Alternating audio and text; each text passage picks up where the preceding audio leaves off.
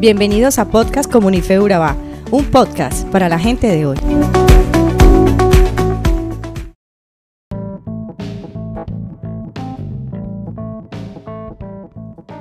Hoy queremos iniciar este podcast con una pregunta. ¿Cuáles son las tres oraciones principales en tu lista de oración en este momento? Tal vez haya una oración por la provisión de Dios o por la sanidad tuya o de un ser querido. Tal vez haya una oración por la salvación de un amigo o por alguien con un matrimonio que está pasando dificultades. Cuando se trata de nuestras oraciones, la mayoría se centran en las cosas que queremos que Dios haga por nosotros. Tendemos a pedirle a Dios que nos haga la vida más fácil y que nos quite todos los problemas. Pero también oramos por amigos y familiares para que Dios les provea y los ayude en sus propias luchas y pruebas. Este tipo de oraciones no es tan mal porque Dios quiere que clamemos por su ayuda. Aunque la oración ciertamente no es menos que esto, también puede ser mucho más. El apóstol Pablo compartió parte de su lista de oración en sus cartas a las diferentes iglesias a las que ministraba. Este pasaje en Efesios es una de esas oraciones. Es una oración que muestra el profundo amor y la preocupación de Pablo por el crecimiento espiritual y el bienestar de la iglesia de Efeso. También es una oración de la que podemos aprender muchísimo, particularmente para nuestra propia vida de oración. En Efesios 1 del versículo 16 al 19, Pablo nos dice, no he dejado de dar gracias por ustedes al recordarlos en mis oraciones pido que el Dios de nuestro Señor Jesucristo, el Padre Glorioso, les dé el espíritu de sabiduría y de revelación para que lo conozcan mejor.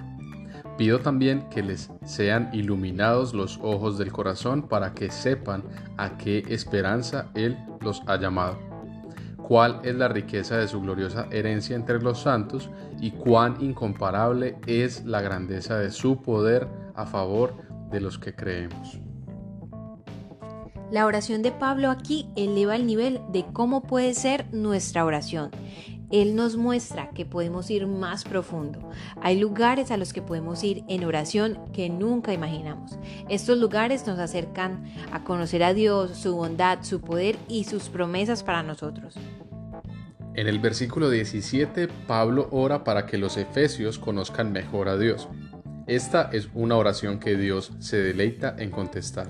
Esta oración nos lleva a niveles más profundos de intimidad y conocimiento de quién es Dios y lo que ha hecho por nosotros. Cuanto más sabemos de Dios, más confiamos en Él y le creemos. Lo segundo que este pasaje nos dice que podemos orar es por conocer las riquezas de la herencia gloriosa de Dios. Ahora, ¿cuál es nuestra herencia? Es la promesa de salvación y eternidad con Dios. Esta herencia nos llega a través de nuestro nuevo nacimiento en Cristo Jesús. Pablo nos dice que como hijos adoptados por Dios somos coherederos con Cristo. Pedro también nos dice que esta herencia es una herencia que nunca perecerá.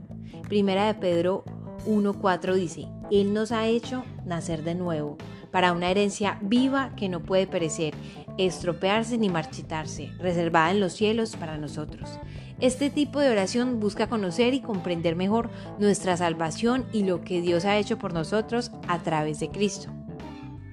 Por último, podemos orar para conocer el poder de Dios. En el verso 19 nos habla de que fue este poder el que resucitó a Jesús de la tumba y lo colocó a su diestra, sobre todo principado de autoridad, poder y señorío. Este mismo poder de resurrección también nos ha dado nueva vida levantando nuestros huesos secos de la tumba, dándonos corazones nuevos que aman a Dios y respirando en nosotros el aliento de vida. Pablo nos dice que Cristo ha sido puesto por cabeza de la iglesia, que es su cuerpo en el verso 22 y 23. En esta oración, Pablo quiere que los efesios y nosotros conozcamos el poder de la resurrección de Dios, el poder que nos salva, santifica y sostiene.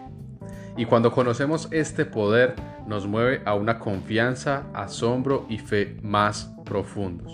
Estos pocos versículos, Pablo nos muestra que nuestras oraciones pueden ser más que una simple lista de necesidades.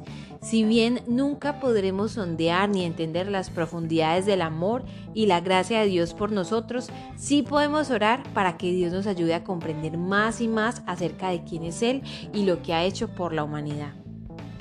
Hoy queremos retarte a que puedas seguir estos consejos en tu vida de oración y puedas experimentar todo lo nuevo y lo grandioso que Dios tiene para ti.